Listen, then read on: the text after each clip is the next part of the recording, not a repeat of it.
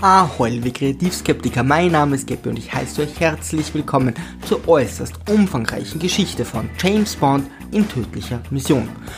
Konnte man Dr. No und Goldfinger noch eins zu eins ins Deutsche übersetzen, ist das bei diesem Titel nicht mehr ganz so einfach und deshalb wurde folgelogisch aus For Your Eyes Only in tödlicher Mission der aussagekräftige Titel weist uns darauf hin, dass es dieses Mal besonders gefährlich wird.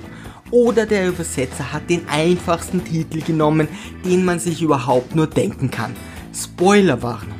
So tödlich ist die Mission für Bond nicht. Es ist lange her, dass wir etwas vom lieben Blofeld gehört haben. Seit seinem letzten Kampf mit Bond sitzt er im Rollstuhl und bläst Rübsal. Um in keine Sinnkrise zu verfallen, rappelt er sich wieder auf und beschließt, James nun endgültig zu ermorden, damit sein Leben wieder einen Sinn hat. Dieser hat jedoch keine Lust und tötet den größten Schurken des Bond-Universums schon im Vorspann. Natürlich lässt es sich Blofeld nicht nehmen, vorher noch einen seiner eigenen Männer über den Jordan zu schicken. Der will aus seinen Fehlern einfach nicht lernen. Kurz vor seinem Tod bietet er James ein Haus in der Bond Street an. Äh, da er jedoch dessen Frau ermordet hat, reicht das Angebot gerade nicht aus. Doch nun zur eigentlichen Handlung. Ein britisches Marineschiff sinkt mit einer Lektor, äh, nein, einem ATEC, einem Raketensteuerungskomputer, damit Bond wieder einmal einem kleinen Kasten hinterherlaufen kann. Seine Regierung entsendet die Archäologenfamilie Havelock, die sofort nach dem gesunkenen Schiff zu suchen beginnt. Doch auch der russische General Gogol erfährt von dem Zwischenfall. Er darf sich zwar nicht offiziell einmischen, doch er entsendet einen Agenten und ein Wettrennen beginnt.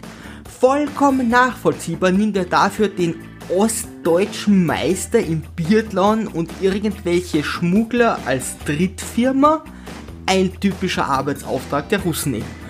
Die Geschichte ist unfassbar komplex.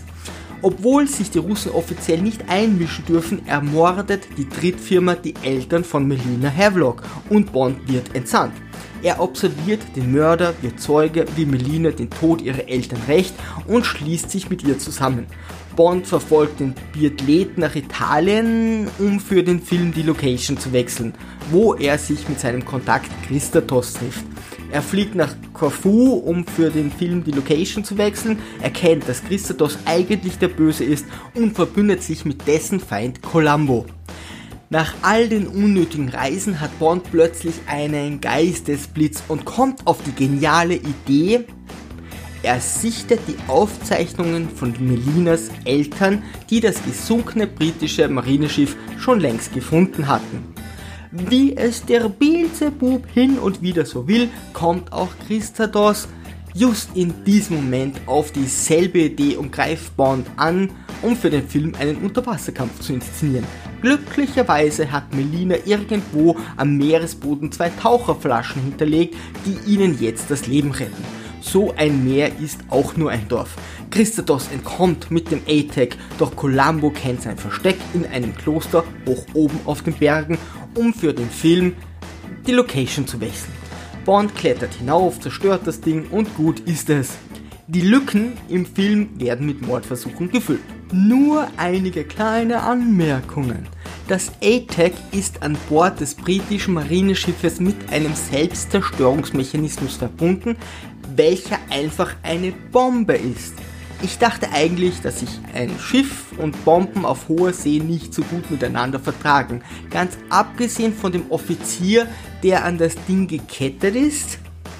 Eine mögliche Handlung wäre gewesen. Bond fliegt mit Melina zur Yacht ihrer Eltern, entschlüsselt die Aufzeichnungen ihres Vaters, taucht zum Schiff und zerstört das ATEC sofort vor Ort. Fertig. Ein Agent, der so ein wichtiges System wehrt und damit riskiert, dass es in gegnerische Hände fällt, sollte vielleicht über einen Jobwechsel nachdenken? James Bond, wie Flügelhändler. Selbst als er in der Tiefe und auf der Yacht angegriffen wird, zerstört er es nicht. Bei der Lektor war das etwas anderes, doch in diesem Fall ist es das britische, also eigene System. Die haben sicher noch eins. Bond klettert in lebensmüdem Sporteifer zum Kloster, kann es sich keinen Hubschrauber und eine Rakete leisten? Bond wird mit mehreren Wachen am Kloster entdeckt, die jedoch nie Alarm schlagen, sondern sich lieber überwältigen lassen. Der russische General Gogol darf sich nicht offiziell einmischen. Jetzt könnte man sagen, dass er deswegen einen Ostdeutschen und Schmuggler beauftragt hat. Es scheint auch nicht zu stören, dass sie ständig versuchen, Bond zu töten. Doch am Ende kommt Gogol höchstpersönlich und will das A-Tag. Jetzt sollte sogar Bond klar sein, wer dahinter steckt. Und zu guter Letzt die beste Musik für eine Verfolgungsszene.